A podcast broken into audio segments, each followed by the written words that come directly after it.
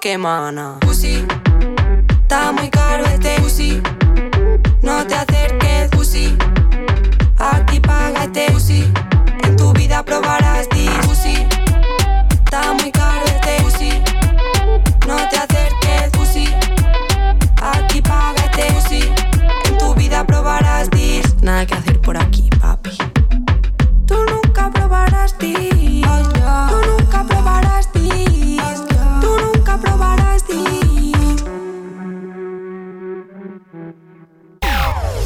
Facebook encuéntranos como arroba aeradio.cl. Somos AE Radio y te acompañamos con la mejor programación. No te despegues. AE Radio, en todas contigo. Teletón 2022 nuevamente logró superar la meta, con destacadas participaciones de Polima y Pailita, Nati Natalia, Stefan Kramer, entre otros. El evento superó en cerca de 2 mil millones las expectativas para este 2022. Si bien al principio costó, finalmente se logró sobrepasar el monto de dinero propuesto para esta cruzada solidaria, que año a año busca recaudar fondos para los diferentes centros de rehabilitación del país. La cifra final superó los 30 mil millones, monto que superó en cerca de 2 mil millones las expectativas para este año 2022. El show de cierre comenzó a las 10 de la noche en el Estadio Nacional, tras cuatro años de ausencia. La jornada contó con una presentación de apertura y un amplio abanico de actuaciones musicales. Polimá, Pailita, Nati Natacha, Pedro Capó, Río Roma, Luis Jara, Pimpinela, Noche de Brujas, Tommy Rey, Denis Rosenthal, la banda Plumas, Stefan Kramer, además del testimonio del guitarrista y cantante Andrés Godoy. Quédate en AE Radio, la radio que te informa y te acompaña. En estos días de invierno, acompáñate de AE Radio.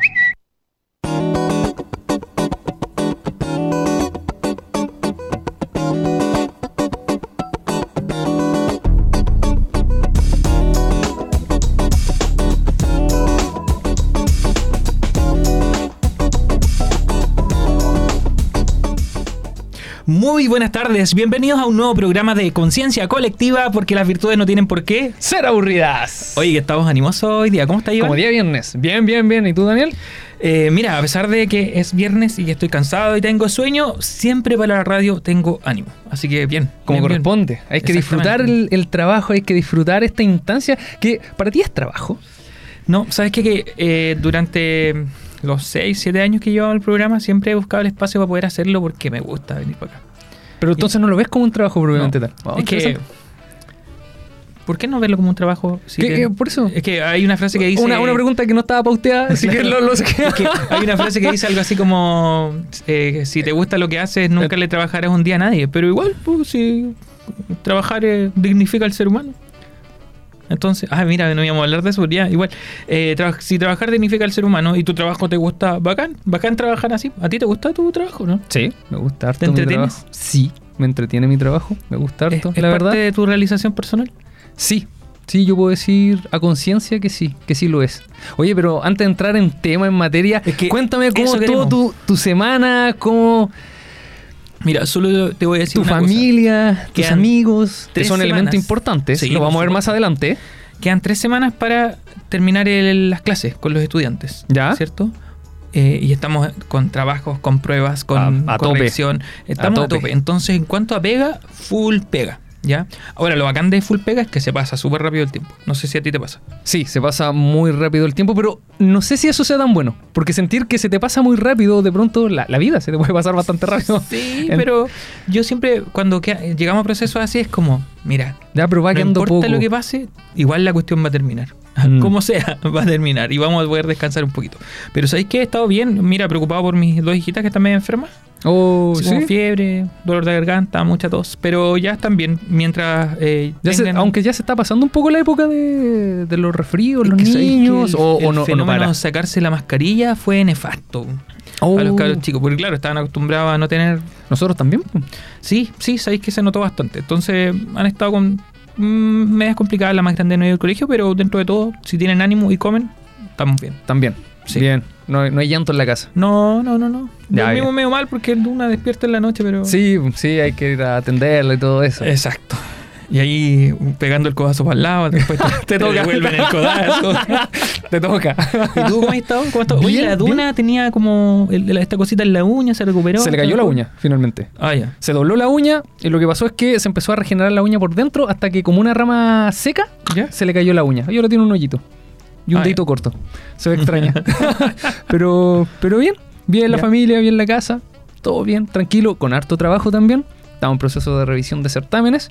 Ciertas alegrías también. A- En lo personal, bastante alegrías. ¿Alegrías? ¿Sí? ¿Poniendo rojo o...? No. de pronto así. ¡ah! No, no, no, no, porque creo que en términos generales a mis alumnos eh, le ha ido bien. Le ha ido bien. Cambié un poco la metodología al momento de trabajar el certamen con, con mis alumnos, así como a modo de prueba. Me. Y, y- y como que me entrega harta satisfacción el hecho que a los chicos les vaya bien, porque a los chicos igual los pones felices. Sí, po. Los pones muy felices. Y, y- y que ellos trabajan.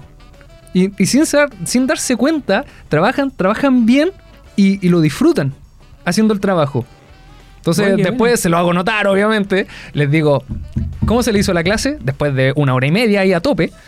Eh, "Oh, ya, ya estamos terminando, profe. Sí, estamos terminando. Oh, se me hizo nada la clase. Es bacán cuando pasa eso. ¿Y, y cómo lo pasaron? Bien. Ah, ¿se puede pasar bien o no? Y, como que, oh, sí, se puede pasar bien. Como que les cuento, pero... tuvieron que decir. Sí, pero sí, entré una, ¿Y qué onda? ¿Estáis satisfacción. trabajando como la prueba en la misma clase? Sí, estoy trabajando la prueba en, en- No la es clase. una mala idea. Porque a mí me fue más o menos. Yo creo que siempre la segunda es mejor que la primera y esta vez no fue así. Mm. Esta vez se fueron más a picar algunas secciones. Es sobre que es por, la, es por la fecha. Por la Sí, fecha donde están ser. con otros cursos, con, ya, po. con harto trabajo en sus distintos cursos, en cada una en su carrera particular. Entonces, obviamente los ramos quizás transversales quedan un poquito más al lado. Claro. Esa es la sensación que a mí me da. Sí, te Pero- lo dicen a veces. O sea, cuando uno llega a un nivel de honestidad con ellos, que sí. es como ya, si yo entiendo que quizás van a privilegiar otros ramos, dicen, sí, profe, que estamos tapados con, no sé, po, eh, el profe Claudio nos tiene muy, nos tiene con mucha pega. Saludo al profe Claudio Sánchez a todo esto. Pero sí, pues, sabéis que los, los estudiantes reci- recientes en esta altura del año, y además que, claro, como está- habían estado acostumbrados a otra modalidad de clase, Sí, sí. eh, sí, este año ha sido terriblemente complicado para ellos. Oye, pero lo que tenemos que hablar hoy día tiene que ver con eh, la semana hito de, de nuestro programa. el programa de ética. El programa de ética. Ya han habido un par de actividades que se han Toda esta desarrollado. semana de actividades. Exactamente. Y eh, hubo una muy entretenida que, oye, ¿sabes qué? Yo no la hice, pero eh, en la sala de profes dejaron una cajita o dejaron en otros lados la cajita. Mira, la, la cajita se estuvo paseando por tu QC. ¿Ya? Ya. por aquellas personas que obviamente no van a la, a la sala de profesores, porque administrativo, ¿cierto? Eh, y estuvo la mayor parte del tiempo en la sala de profesores. Con una pregunta bastante sencilla, entre comillas, sencilla, ¿cierto? De acerca de qué te hace feliz en tu trabajo o de tu trabajo. ¿De tu trabajo o en tu trabajo? Sí, ¿qué es lo que te hace feliz de tu trabajo? Y tú re- respondiste, ¿no? Sí, respondí. ¿Está tu respuesta por ahí? Porque las tenemos. Las Sí, tenemos, todas las respuestas, las tenemos las acá. respuestas. Las estuve leyendo, analizando, dividiendo un poquito, sin hacer un catastro muy, muy detallado. Ah, tuviste pero tiempo. ¿eh? Me tuve que hacer el tiempo. Sí, ¿sabes qué? Que es Eh, distinto. me gustaron, están bien bonitas. Sí, bien hay, hay bonitas. cosas bien, bien llamativas, bien bonitas. Hay respuestas algunas bastante graciosas. ¿Ah, sí? Sí, sí. ¿Había alguna así como qué te hace feliz en el trabajo eh, que me paguen? Ah, o que me aumenten el sueldo. De hecho, los ¿Sí? bonos, sí. ¿Los bonos? Aparece un par de bonos por ahí. ¿Sabes qué? Eh, eh, da risa eso porque el tema de la El felicidad- aguinaldo. Ah, el aguinaldo. El claro. aguinaldo. El tema de la felicidad en el trabajo es siempre es, es justamente un tema complejo porque muchas veces el agobio laboral hace que se te olviden las cosas que, que hacen valer la pena la pega, pues, ¿cachai? Eh, por lo tanto, siempre es un tema complejo de hablar, pero, pero siendo la semana hito justamente, el tema de la felicidad tiene mucho que ver con la ética. po. De hecho, se habla de la ética clásica, aquella que nosotros revisamos, como la ética de la felicidad, o Sí. que conduce a la felicidad. O que espera que te lleve a la felicidad. Exacto. Sí, y, y si no, no tiene tanto sentido. Es que sí, lo que hacemos, en teoría, en teoría lo que hacemos son aquellas cosas que, en teoría, insisto, son aquellas cosas que nos hacen felices.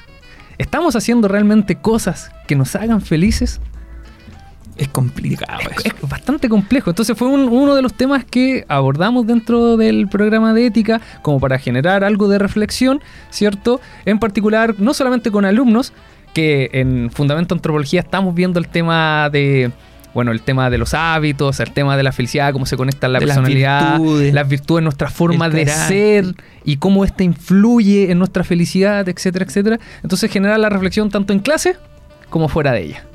Sí, está. Y, y lo otro, generar esa misma reflexión con los profes ha sido también súper interesante porque muchas veces ellos no tienen idea de lo que nosotros hacemos en clase. Sí. Pero acercar este tema a los profes ha sido bacán. O sea, más Sí. que más solo los profes, ¿cierto? A los funcionarios de Duoc en general. Y, y varias preguntas tam- también salieron en, entre medio que, que fueron bastante llamativas, que algunos profesores, más de uno, de hecho, cuando veía la, la pregunta que era ¿qué te hace feliz en tu trabajo? Repito la pregunta, ¿cierto? Decían, oye, pero partimos de la idea de que tu trabajo te hace feliz. Que es súper significativo, digamos. O sea, O sea, estamos, estamos presuponiendo que Claro, tu trabajo te hace feliz, que- asumiendo que el trabajo te hace feliz. Y, o sea que la, la primera pregunta pudo haber sido, ¿te hace feliz te tu hace feliz trabajo? tu trabajo, partiendo desde ahí.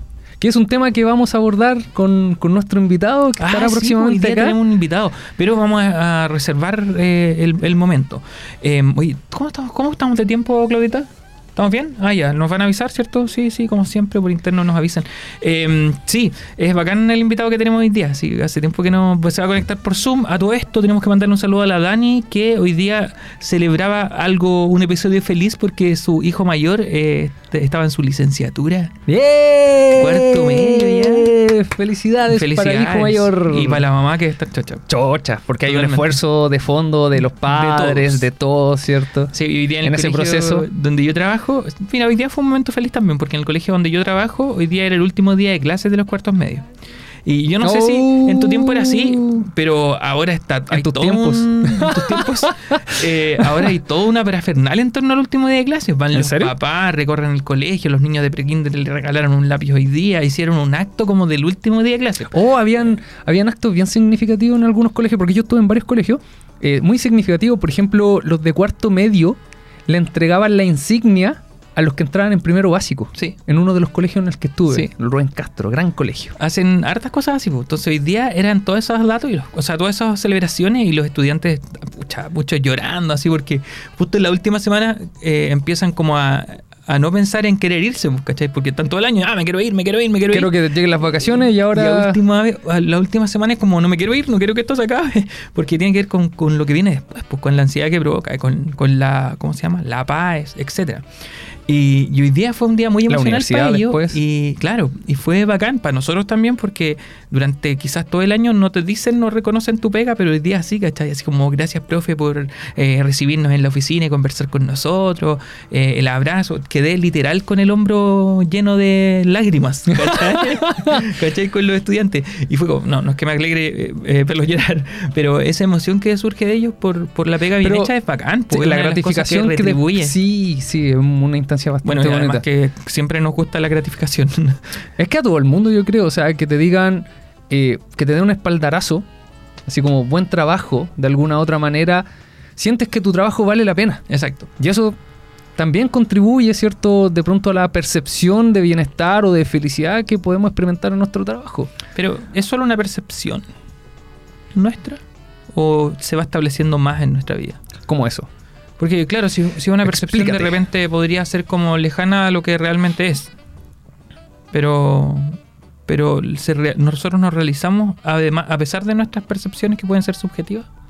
Ya puse pesado. Sí, te pusiste bastante denso. Sí, me puse Sí, se fue la mitad Ya, de la... no, vámonos. Pasemos a otro tema de corre, Ah, ¿vamos a música ahora? Vamos, justo. Sí, oh, me salvé. vamos, ¿qué vamos a escuchar hoy día? Vamos a escuchar a los auténticos decadentes, la guitarra. Buena. Temazo.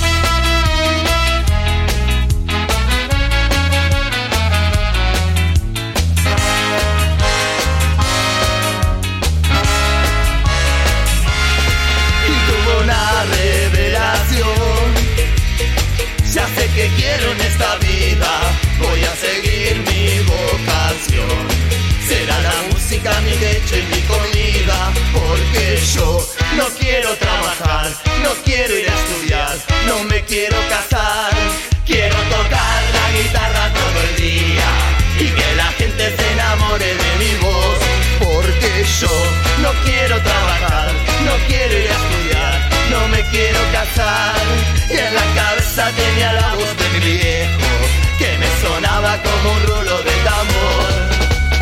Vos mejor que te afeites, mejor que madures, mejor que labures. Me cansé de que me tomes la cerveza, te voy a dar con la guitarra en la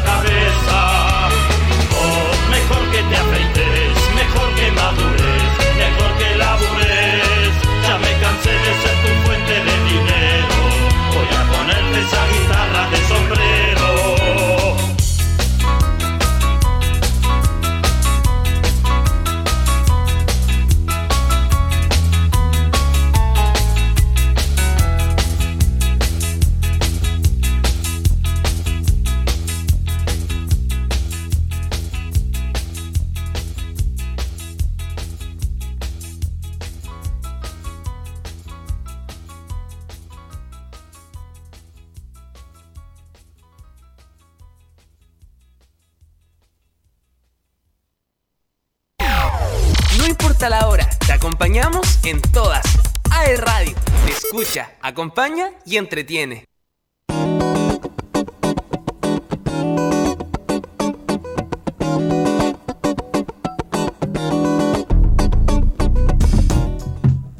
Vámonos a lo central, al tiro, al hueso. Ya que, Iván, lo- ya que quedó ahí picando en Sí. la parte anterior. ¿tú eres feliz en tu trabajo? Sí, yo me considero una persona feliz en mi trabajo. ¿Qué te hace feliz en tu trabajo? Eh, primero que todo, la relación con los colegas. Con los colegas. Sí. Buena. Y lo coloco en ese orden. La relación con los colegas, luego ver a los alumnos realizándose, aquellos obviamente que se logran realizar dentro de, de la institución. ¿Ya? Y eh, creo que un tercer elemento, de pronto las dinámicas que coloca la institución. ¿Cómo cuáles? Por ejemplo, fiestas, Eh, eh, aniversarios. se viene una, ¿cierto? Dicen. No nos han dicho nada. Sí, sí nos invitaron. Sí, 25. Sí. Sí, pues, Hay que confir- de hecho, nos acaba de llegar un correo que hay que confirmar la participación. Sí. Y hay hartas instancias como esas. po. Sí, sí. ¿Y a ti? ¿Te hace feliz tu trabajo? Sí. Yo trabajo en dos partes. ¿Ya? A veces se ha hecho complejo, debo decirlo. Pero, pero sí, hay cosas que te hacen feliz en el trabajo. O sea, hay cosas que son difíciles, pero hay cosas que te hacen feliz. Por ejemplo, lo que decís tú, eh, esta retribución de los alumnos cuando un alumno sale de la clase y te dice, oye, profe, se pasó el tiempo volando, Estuvo buena la buena clase". la clase, eh, la discusión que se genera. eh, a mí siempre me ayuda mucho y me incentiva a hacer una clase. No sé si a ti te pasa, pero si yo entro a una sección en la que no hay como ánimo, ¿Ya? como que mi clase también se hace más plana. Sí. Pero- Porque hay una retribución como de energía, por decirlo de alguna manera. Algo así, porque si está como prendido el ambiente, en el sentido de que, te, responden, que te y te preguntan, retroalimenta, entonces tú puedes sacar nuevas cosas. vais sacando ejemplos. Una hora y media, tú le dices, ya voy a hacer la clase corta, ¿cierto? Una hora y media y te pasaste. Y el otro profesor te golpea. Me pasé, po. sí, sí me ha pasado. en la sala. Entonces, esas cosas me hacen muy feliz. O en el otro trabajo, yo trabajo en la pastoral de un colegio. ¿Ya? Y, y hay un montón de instancias de compartir. Y de repente te encontráis con cabros súper apáticos, porque, claro, es típico de colegio de iglesia que la mayoría de los cabros Típico. salen sin creer. Sí, sabéis que es cierto. O sea, muchos como que se sienten muy obligados. Entonces, eh, obligados a la actividad de pastoral, ¿cachai? Ah. Y, y cuando nosotros hacemos actividades así como de salir del colegio, de compartir, las valoran mucho y es como, oh, por fin sentimos que hay un enganche con ellos o con las actividades solidarias y con los chiquititos. Eh, bacán. po, Pero que porque- ahí sienten que como que aportan en algo. Exacto. Y eso también le da un carácter distinto. De hecho, el, el aporte que, que nosotros de pronto podemos hacer como profesores en distintas áreas, no solamente en lo académico, en lo intelectual, ¿cierto? Sino también y propiamente en lo humano.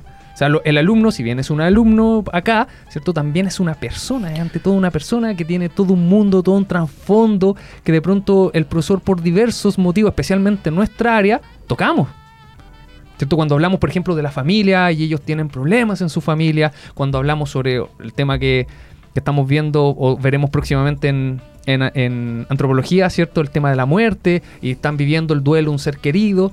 Entonces son temas que en algún momento tocan a las personas, no solamente al alumno, sino a la persona. Y, y siempre, o sea, a mí esto también me, me provoca emoción cuando se acercan a ti para hablarte de alguna dificultad o algún problema por lo que se conversó en la clase.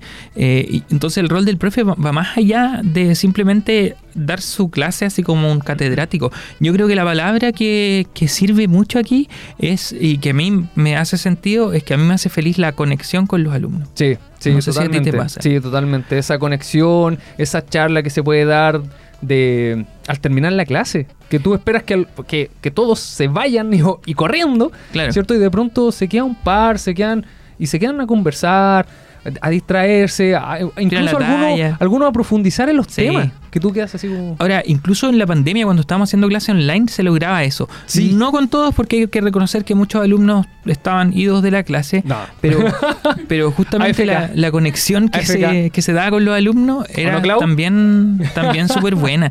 Yo creo que eh, eh, favoreció mucho eh, el hecho de que los profes también tuvieran una buena conexión. Pero no una conexión con los alumnos, sino una conexión a Internet. Ya, ya, ¿Cachai? Que esa cuestión fue fundamental. O sea, si estáis bien conectado a internet, la clase fluía. Fluía. Pero si te caíais todo el rato, el alumno no, no, se desconectaba con- con- con- constantemente. Constantemente. Ahora, ¿qué es lo que tú tenés que hacer para una buena conexión? Escucha.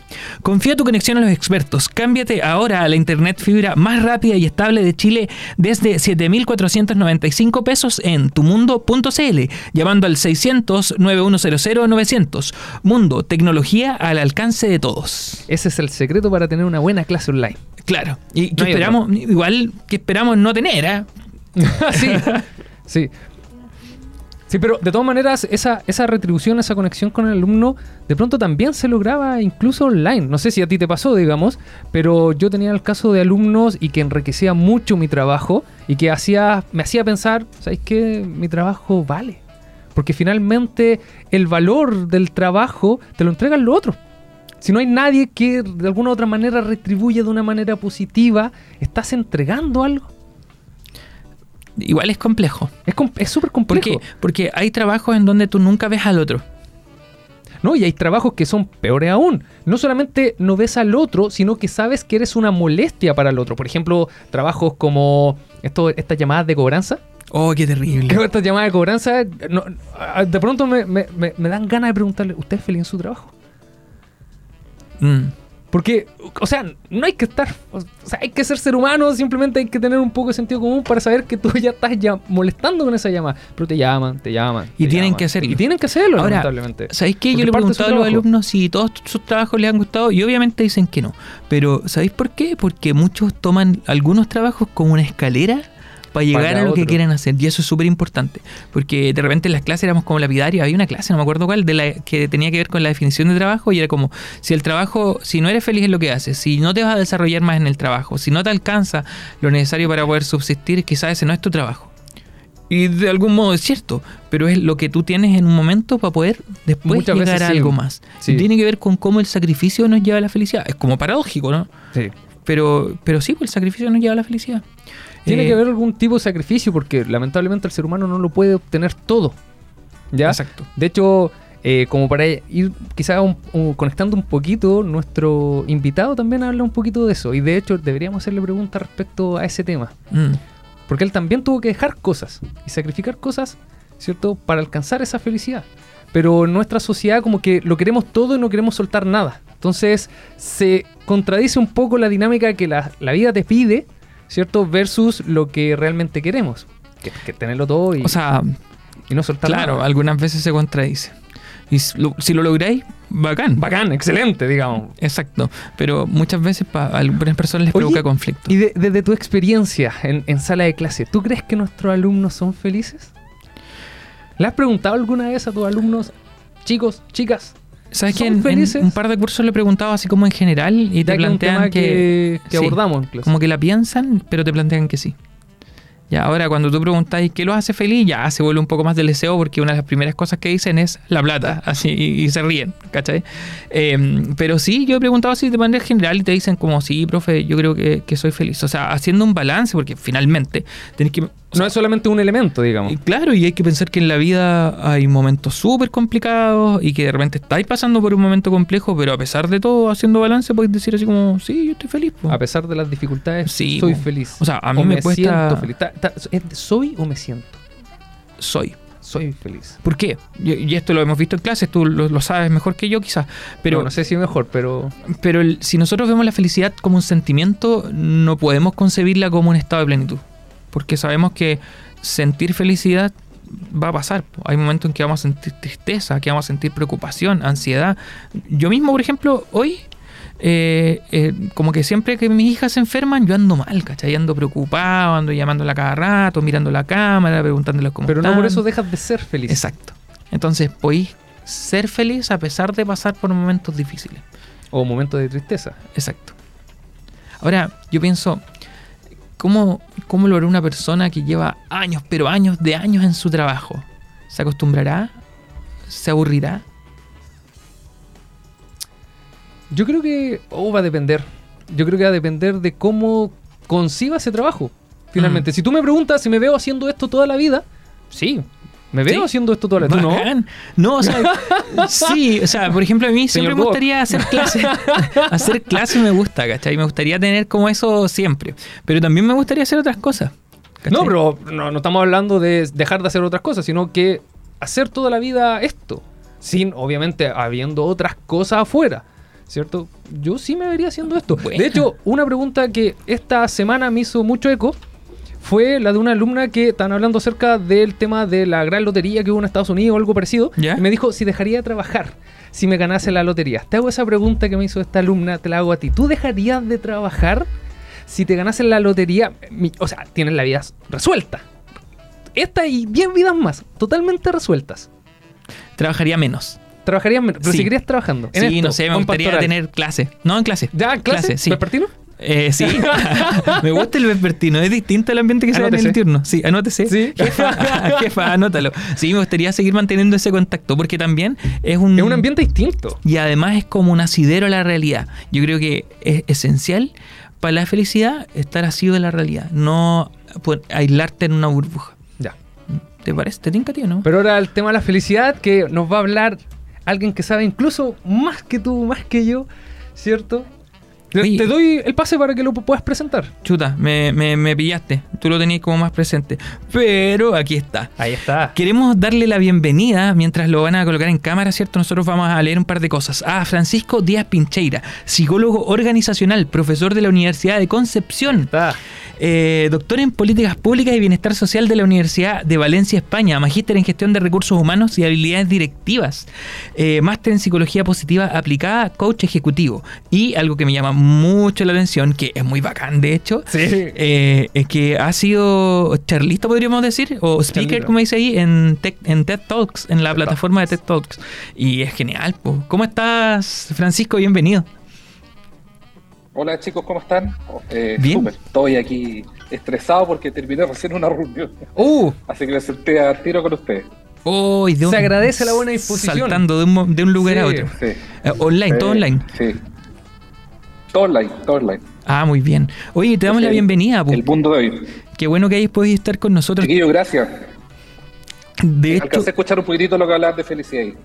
ah, buena. Tenemos hartas preguntas. sí, tenemos muchas preguntas. Porque entendemos, no- nos contó la Dani, Vamos. ¿cierto? Que la Dani te hizo, hizo el contacto, eh, que tú Sí. dabas charlas acerca de la felicidad en el trabajo.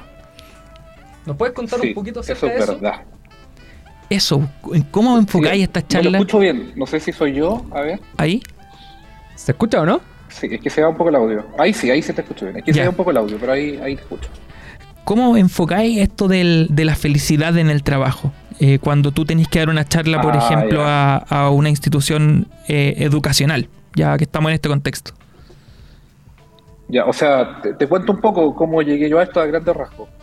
Eh, yo tenía una pega que era muy, muy mala, decir. ¿ya? O sea, no mala remunerada, sino que una pega con jefes muy malos, eh, con muy poco apoyo emocional. Y yo terminé renunciando a esa pega, haciendo el sueño, digamos, de, de esto de, que tú mandáis lejos a tu jefe y tú le decís, es que yo no quiero trabajar aquí. Y yo creo que le dije hasta lo inimaginable en ese momento. eh, porque yo no me sentía bien en el trabajo, me sentía muy infeliz en el trabajo. Y, bueno, y aparte yo siempre cuento la experiencia que eh, yo fui un niño que sufrió bullying, sufrió depresión, entonces de cierta manera eh, esas cosas fueron conjugando que yo empezase a investigar un tema que para mí era llamativo, entonces estaba haciendo mi posgrado, eh, un magíster, y tenía que hacer una investigación y quería investigar algo, algo interesante y mi señora ese tiempo me dijo, ¿por qué no investigáis la felicidad? Y yo me reí de ella, pues le dije, pero si eso no, ¿cómo voy a investigar esa? Es una cosa extraña. Pero como yo soy obediente y le hago caso a mi señora, me puse Muy a leer bien. un poco y me encontré un mundo tremendo en tema de bienestar y felicidad, con, muy, con una investigación muy nueva. Y de ahí las cosas se fueron dando, entonces me acuerdo que me llamaron el año 2015 a dar una charla de lo que estaba investigando y de ahí fue un boom de charlas y de talleres. Eh, y hoy día, bueno, doy muchas charlas en tema de felicidad, eh, mucho taller de empresa, eh, particularmente, chicos, porque eh, nos hemos dado cuenta con el equipo que trabajamos, eh, con el equipo de investigación, es que la salud mental en este país en el trabajo es muy mala y la gente lo pasa mal en las pegas. O sea, la gente que disfruta los trabajos es muy poca. Y cuando hacemos charlas le preguntamos a la gente, le decimos, mira, queremos que nos digas tres momentos felices de tu vida. Entonces las personas nos dicen generalmente, no sé, cuando me casé o cuando me separé, cuando tuve un hijo, cuando fui de vacaciones, ¿cachai? Puras cosas así. Y le preguntamos a la gente, le decimos, oiga, pero ¿y algún momento feliz en su trabajo? Entonces la gente nos dice, no, no, porque los momentos felices son afuera de mi trabajo. Y ahí es donde uno dice, oye, pasamos la mayor parte del día en el trabajo y todos los momentos felices son fuera. Entonces, ¿tu felicidad cuándo es? Sábado y domingo, las vacaciones y después de las 6 de la tarde. Entonces, el resto del día, ¿qué es lo que es? Y de ahí nos dimos cuenta de que lo que empezamos a investigar y a identificar cuáles son los factores que aumentan la felicidad en el trabajo. Y eso fue que nos lleváramos a hacer charlas y a la gente en las charlas le mostramos un poco qué es lo que es la felicidad, toda la ciencia que hay en la felicidad, todo lo que se ha investigado, y después le mostramos también toda la ciencia de la felicidad en el trabajo. Oye, En antes- general eso. A mí me gustaría preguntarte respecto a eso. ¿Cuál es, como ir en orden, cuáles son los factores principales de que la gente no esté feliz en el trabajo? Ya, mira, eh, si lo llevamos hoy día a lo que se ha investigado hoy día, son tres factores. Uno tiene que ver con las jefaturas, Uy, los liderazgos. Los liderazgos. O sea, yo siempre digo que en este país no se forman a los jefes. Entonces, que esa frase que decimos que cualquier es jefe parece que es real. Entonces, aquí los que son jefes generalmente es porque tienen buenas capacidades técnicas, pero no buenas capacidades emocionales. Entonces, se sabe que las jefaturas influyen en los climas laborales, influyen en el nivel de satisfacción. O sea, buenas jefaturas son escasas y afectan muchísimo. Ese es un elemento importante. las jefaturas. Lo otro, la jefatura. Lo otro tiene que ver con la equidad en el trabajo. O sea, lugares de trabajo donde son menos equitativos a nivel salarial. O sea, no es que tú quieras ganar mucho dinero, pero que tú sientas que te paguen de manera justa o que te paguen lo mismo que le pagan a los que hacen lo mismo. Claro. ¿ya? Eso, y el otro elemento tiene que ver con los trabajos con poco reconocimiento, con pocas compensaciones. O sea, trabajos donde te valoran poco, donde te reconocen poco, donde te dicen que los- no- nunca te felicitan, nunca te dicen nada. Y nuestra cultura, generalmente una cultura orientada a la crítica A la y una cultura orientada a lo, a lo positivo. Son como los tres grandes elementos. Oye, ¿y eso tiene que ver con el... Perdón, perdón que te interrumpa. ¿Eso tiene que ver con el, con el rubro o con las empresas específicas? Mira, sabes que nosotros hemos hecho mediciones en rubro y no, eh, se mantienen de cierta manera las variables. No hemos encontrado grandes diferencias en rubro, Ah, ya. para nada. O para sea, nada. entonces más bien son las empresas que, que contratan finalmente. Ya. Sí, sí. Y, y el otro factor que yo te comentaba que hoy día está muy, muy potente es lo que se llama el tema de la conciliación vía-trabajo. A ver, ¿cómo? Es, es- es porque el concepto de conciliación vía-trabajo, mira, y eso tiene que ver un poco con, históricamente fueron las mujeres las que se llevaron la carga, la carga de la casa. Pero a partir del año 90 la, la mujer hace un incremento grande a- al trabajo, o sea, la mujer aumenta la, la- la cantidad de mujeres trabajando, digamos, y los hombres que tenemos hijos empezamos a cuidar, a, ocuparnos mucho más de la casa y la familia. Entonces eso genera que hoy día las nuevas generaciones, o, o- los que somos millennials, digamos, necesitemos vincularnos mucho más con nuestro hogar, necesitemos también vacaciones, necesitemos más espacios de ocio, de recreación. Entonces, la- las empresas que gestionan eso hoy día son empresas que son mucho más valorables. O sea, empresas que eh, te van a, a- a generar eh, días administrativos, permisos, instancias donde tú tengas vínculo con tu familia, con tu hijo. Eh, de hecho, hoy día, mira, yo asesoro varias empresas que hoy día sabemos que un boom también tiene que ver con que hoy día la gente no tiene hijos, tiene mascotas. Entonces, eh, estamos generando en varias organizaciones eh, práctica orientada a los que tienen mascota. Entonces, no sé, organizaciones tenemos día libre frente a la muerte de una mascota, nos vinculamos con veterinarios para hacer descuentos, o sea, todo ese vínculo emocional hacia hijos, mascota y cuidado, hoy día eh, tiene que ver con una variable potente en las empresas que quieren aumentar su nivel de felicidad.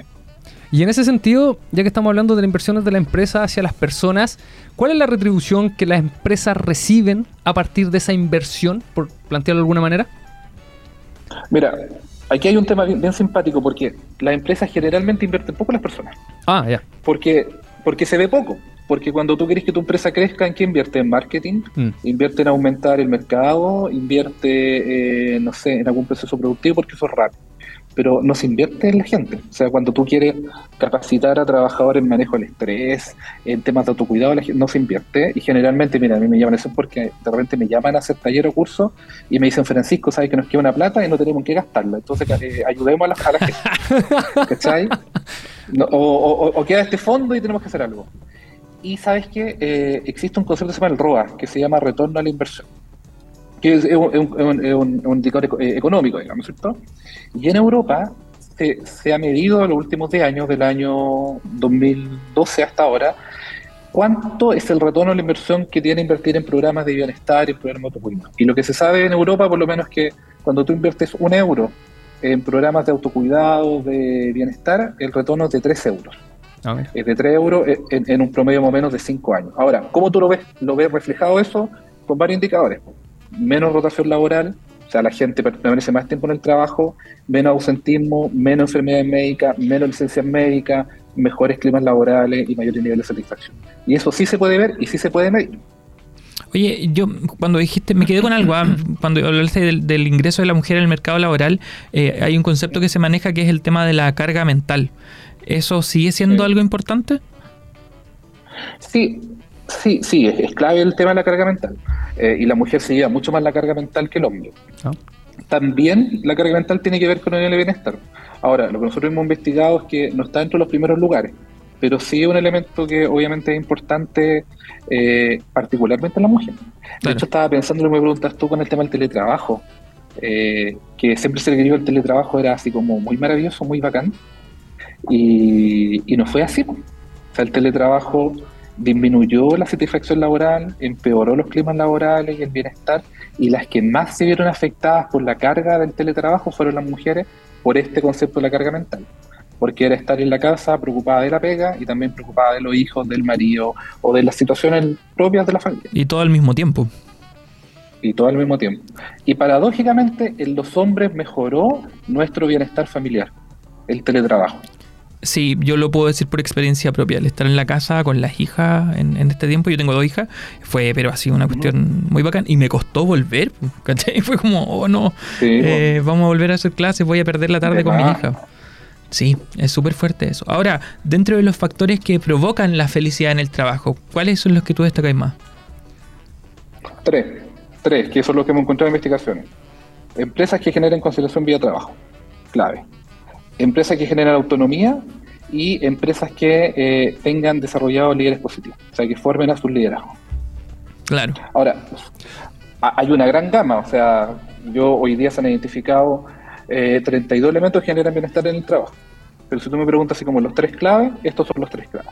Y por ejemplo, cuando a mí me dicen, Francisco, queremos que, que hablemos de bienestar y, y queremos que, que, que a- a- a- eh, orientemos una cultura del bienestar, o sea, una cultura de la felicidad, ¿qué es lo primero que hacemos? Y yo lo primero que tomo es, le digo, ok, lo primero que vamos a hacer, vamos a tomar toda la jefatura y las vamos a formar en temas de liderazgo positivo.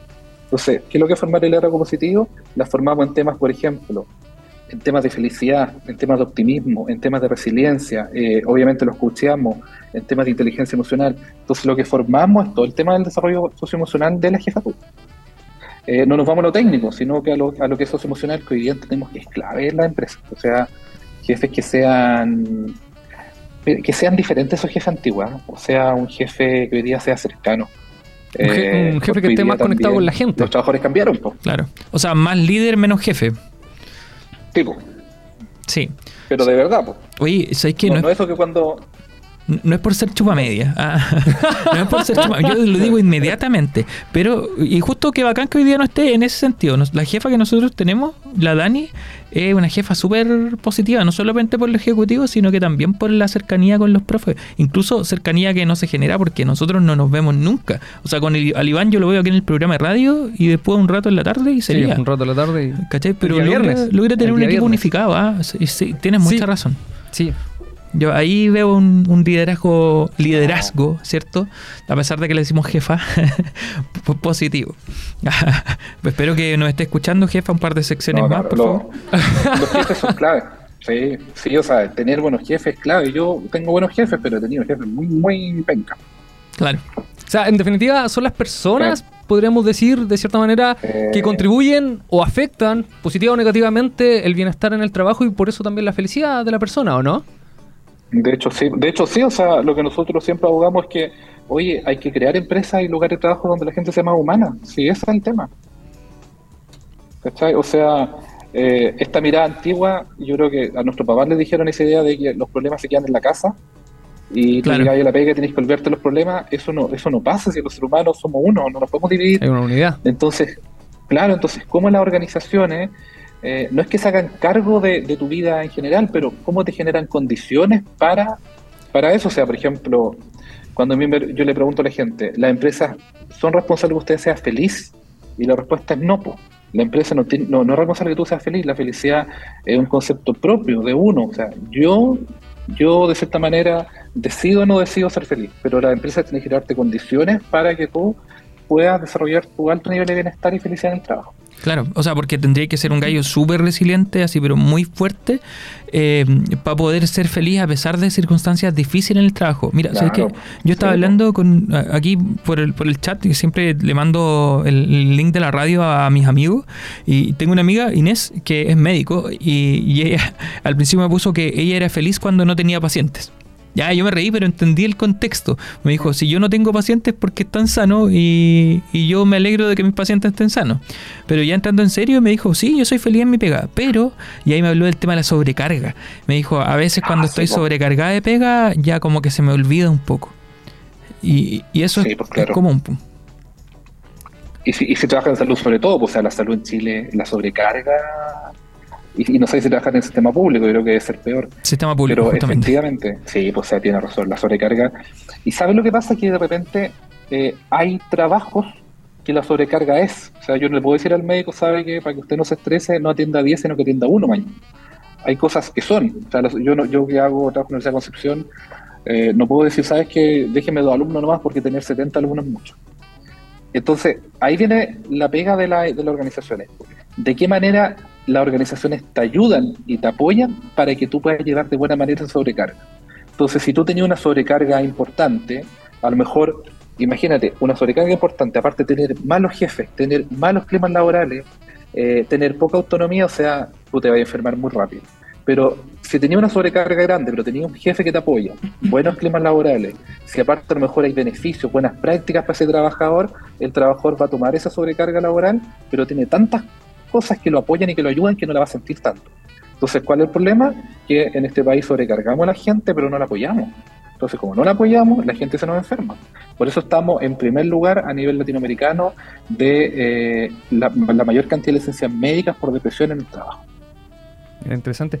Tú hablaste de esta unidad de la persona, del ser humano. Es decir, hay elementos que uno dice quedan en el trabajo y otros elementos que quedan en la casa. Sin embargo, en tus charlas tú hablas de cuatro pilares que son fundamentales para la felicidad. Uno de ellos es el trabajo.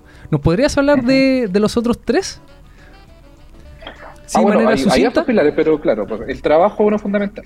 Da, Lejos la familia, la familia. lejos la familia. El sentido de vida. Sentido de vida. ¿Qué, ¿A qué apunta el Sí, sentido de vida? mira. Ese es nuevo, ese es nuevo. No lo había escuchado. Sí, hoy día, hoy día sabes que eh, ha, ha surgido, ha surgido de manera potente el tema del sentido de la vida y del trabajo. O sea, la pregunta clásica, pues chiquillos, si yo les pregunto a ustedes, ¿por qué ustedes se levantan en la mañana a trabajar? Por plata, obviamente. Sí. pero, pero, Pero también por un sentido de realización. Claro, po, o sea, ¿cuál es el sentido de vida que tenemos los seres humanos? Entonces, hay, hay una investigación eh, llevada desde Finlandia, de Fran Martela, que es un investigador importante, que ha investigado cómo el sentido de vida es súper importante hoy día. en estas sociedades, porque hace 500 años o hace 1000 años, cuando eh, lo importante, no sé, era sobrevivir simplemente, no morir de alguna enfermedad, no había un sentido ya más profundo. Claro.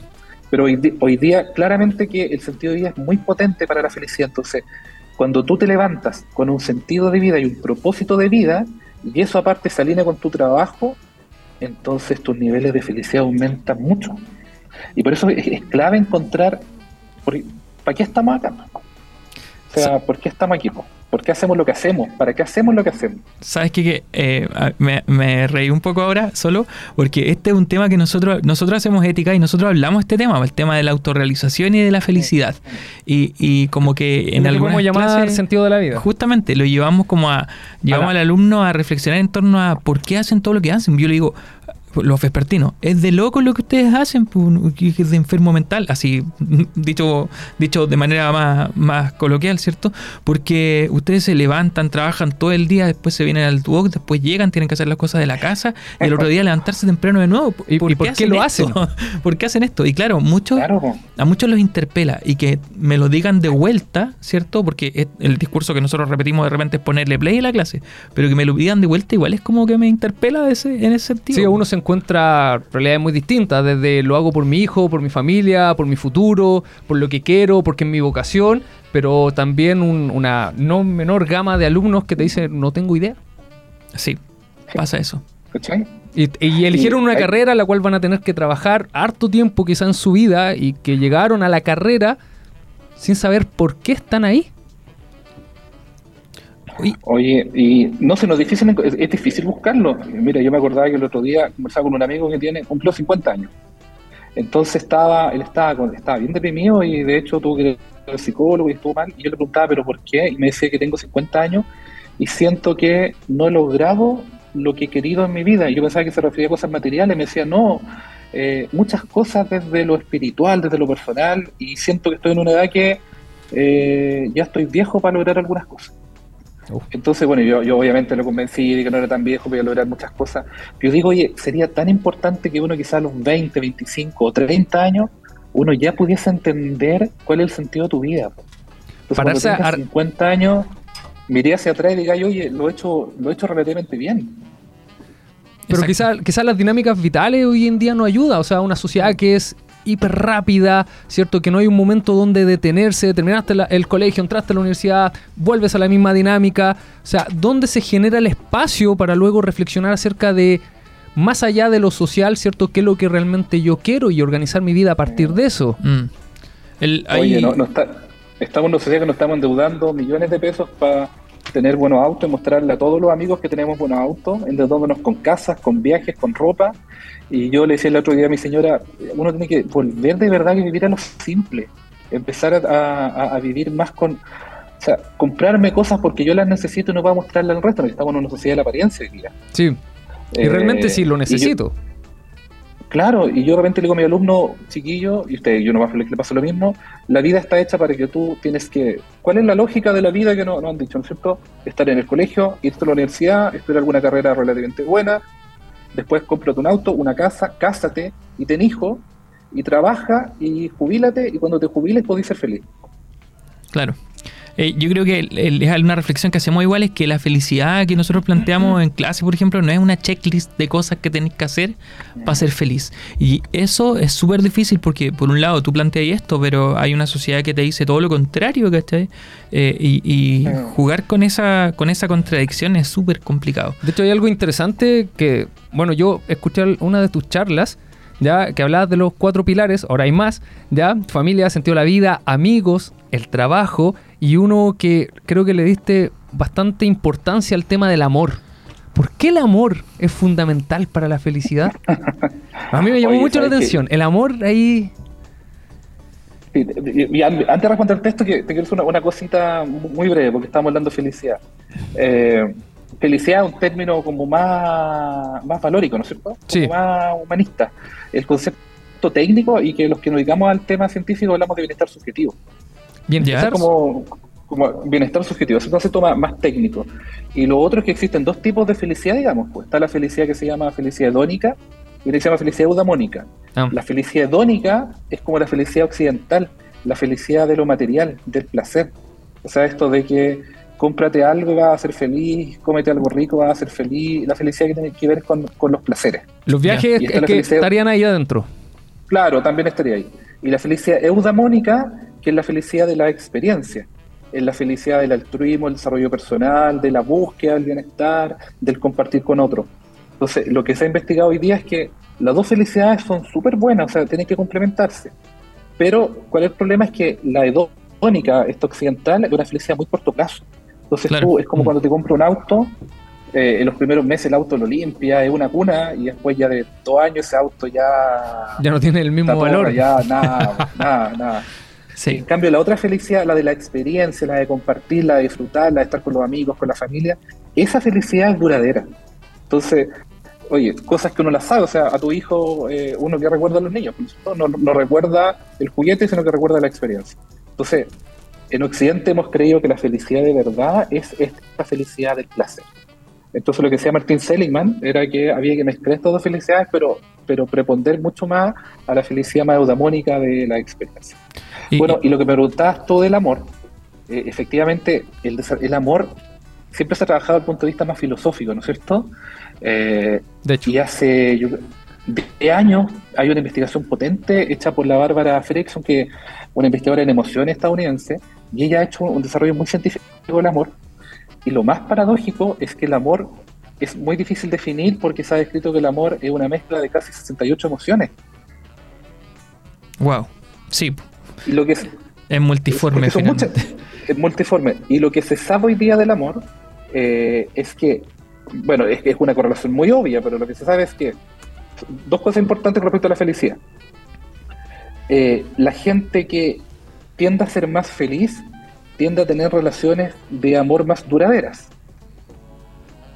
Eso se sabe. Y lo otro es que la gente más feliz tiende a tener de cierta manera eh, relaciones de pareja eh, que sean de mejor calidad.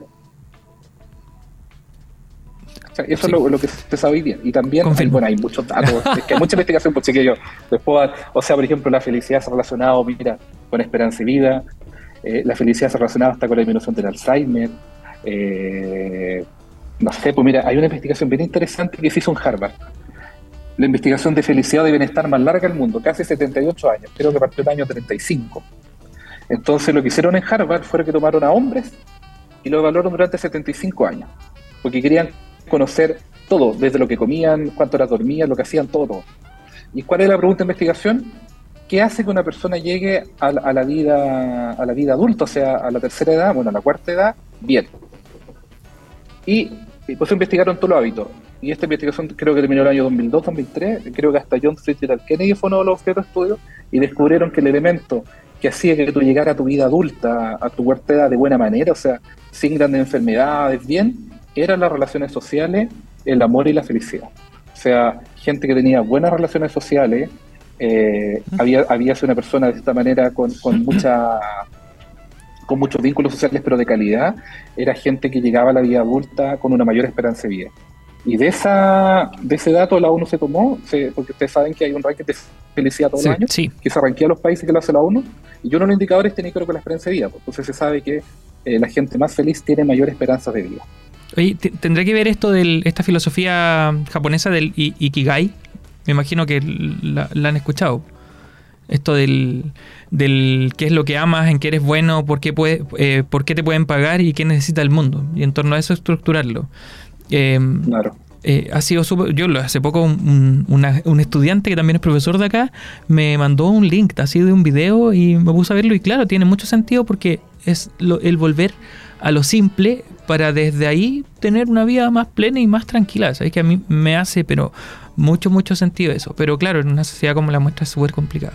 Lo, lo cultural entonces está jugando un rol determinante de pronto Ah, al claro. momento de determinar si, si vamos a ser felices o no. O si queremos Sí, ser felices. porque Y en este sentido, ¿actúa de manera negativa o de manera positiva? ¿Qué, qué, qué, qué sensación te da a ti o qué opinión te merece? O sea, yo, yo- o sea, lo que planteas tú, eso, eso es real. Mira, hay un boom de libros de autoayuda hoy día de que te Sí. dicen abre los ojos y decide ser feliz. Eso no, no, no es así. O sea, ojalá No. fuera así. Uy, qué bueno que coincide, qué bueno que coincide con nuestro pensamiento. No, Sí. no, no. y- y hay, hay también un, un- un mundo como, del optimismo, así que si tú tienes una mirada optimista en la vida, eh, todo te va a ir bien en la vida, ¿no? Sí. O sea, eh, lo nivel- no es tan simple, si El- no es que el la decretarlo, mañana El decretarlo, ¿cierto? Sí. Si lo pides con la suficiente decretar. fuerza, el universo conspirará a tu favor. Eh, de hecho, esa frase a mí me da risa porque eh, yo lo que hace un par de años me decían, decreta para que te vaya bien. Y otro y entonces tienes que decirlo para decretarlo. Pero otro grupo médico me decía, no digas nada, porque si tú dices las cosas no se cumplen. No se cumplen. entonces yo decía, bueno, ¿lo digo o no lo digo? Pero Claro. no, no, o sea, eh, hay, una mirada de, de la autoayuda así como que abre los ojos y sé feliz. No, eso no pasa. O sea, lo que nosotros entendemos que efectivamente la- el bienestar hay un porcentaje que depende de uno, pero también depende de las políticas públicas, depende de la cultura en la que tú te mueves, depende de la sociedad en la que tú te mueves, porque no sé, pues te pongo un ejemplo, hablemos de algunos países, eh, no sé, hablemos de Venezuela. Eh, tú puedes tratar de ser lo más feliz ser optimista y todo el tema, pero si hay un, país que no te, no te satisface la necesidad básica, no tenés trabajo, no tenés un sueldo, no tenés sanidad, difícilmente hay de poder ser feliz. Sí, tienes razón. Oye, Francisco, te queremos agradecer. Ya estamos como en, en el tiempo. Eh, ¿tú, te, te- te gustaría quedarte con nosotros en el otro bloque? Porque ahora tenemos que ir a una pausa. ¿Tienes tiempo? Bueno, si me dejan, sí. Sí, pues por supuesto. Sí, sí, estoy con es que, tiempo. mira, nos gustaría compartir Compartirte un- algo que hicimos acá en, una en actividad. Duoc, directamente. Una Ya, actividad. bacán. para ver qué, qué opinión te merece. Así que vamos a una pausa. No sé si una pausa Ya. musical aquí, productora, o, o vamos a una pausa nomás. Pausa. Vamos a pausa entonces y volvemos con esta entretenida conversación.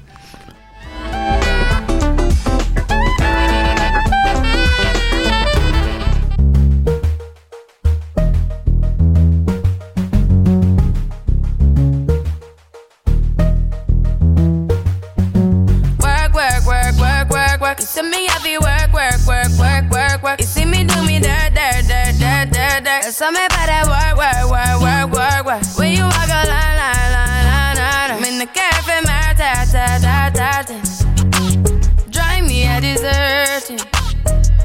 To have you lurking. You make a like, now you don't like it. You know I dealt with you the nicest. Nobody touched me in the righteous. Nobody text me in a crisis. I believed all of your dreams are duration. You took my heart, all my keys, and my patience. You took my heart, I must leave a decoration. You mistaken my love, I brought for you for foundation. All that I wanted from you was to give me something that I never had, something that you never seen, something that you never been. Mm, But I wake up and hell nothing's wrong. Just get ready for work, work, work, work, work, work. You see me happy work, work, work, work, work, work. You see me do me dirt, dirt, dirt, dirt, dirt, dirt. Something about that work, work, work, work, work, work.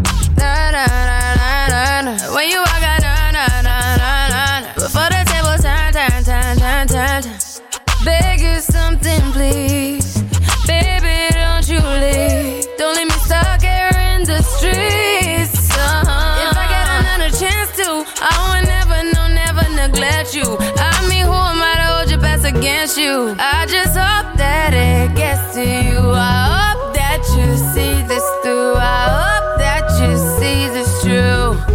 What can I say? Please recognize I'm trying, baby. I feel why, why, why, why, why, why. It's me, I feel why, why, why, why, why, why. You see me do my da, da, da, da, da, da. Something about that why, why, why, why, why. When you walk out, la, la, la, la, la, la. When the cat from my ta, ta, ta, ta. Yeah, okay. Get done, done, done, done. Had work come over. We just need to slow the motion. Don't get out of way to no one. Long distance, I need you. When I see potential, I just gotta see it through. If you had a twin, I would still choose you. I don't wanna rush into it if it's too soon, but I know you need to get done, done, done, done. If you come over, sorry if I'm way less friendly. I got niggas tryna end me. off. yeah. I spilled all my emotions tonight, I'm sorry. Rolling, rolling, rolling, rolling, rolling. How many more shots until you're rolling? We just need a face to face. You could pick the time and the place. You'll spend some time away. Now you need to forward and get me out of work, work, work, work, work, work. It's me, I feel work, work, work, work, work, work. You see me do my da, da, da, da, that work, work, work, work, work. When you walk out, la, la, la, la, la, la. When the cat from my ta, dirt, dirt, dirt, dirty.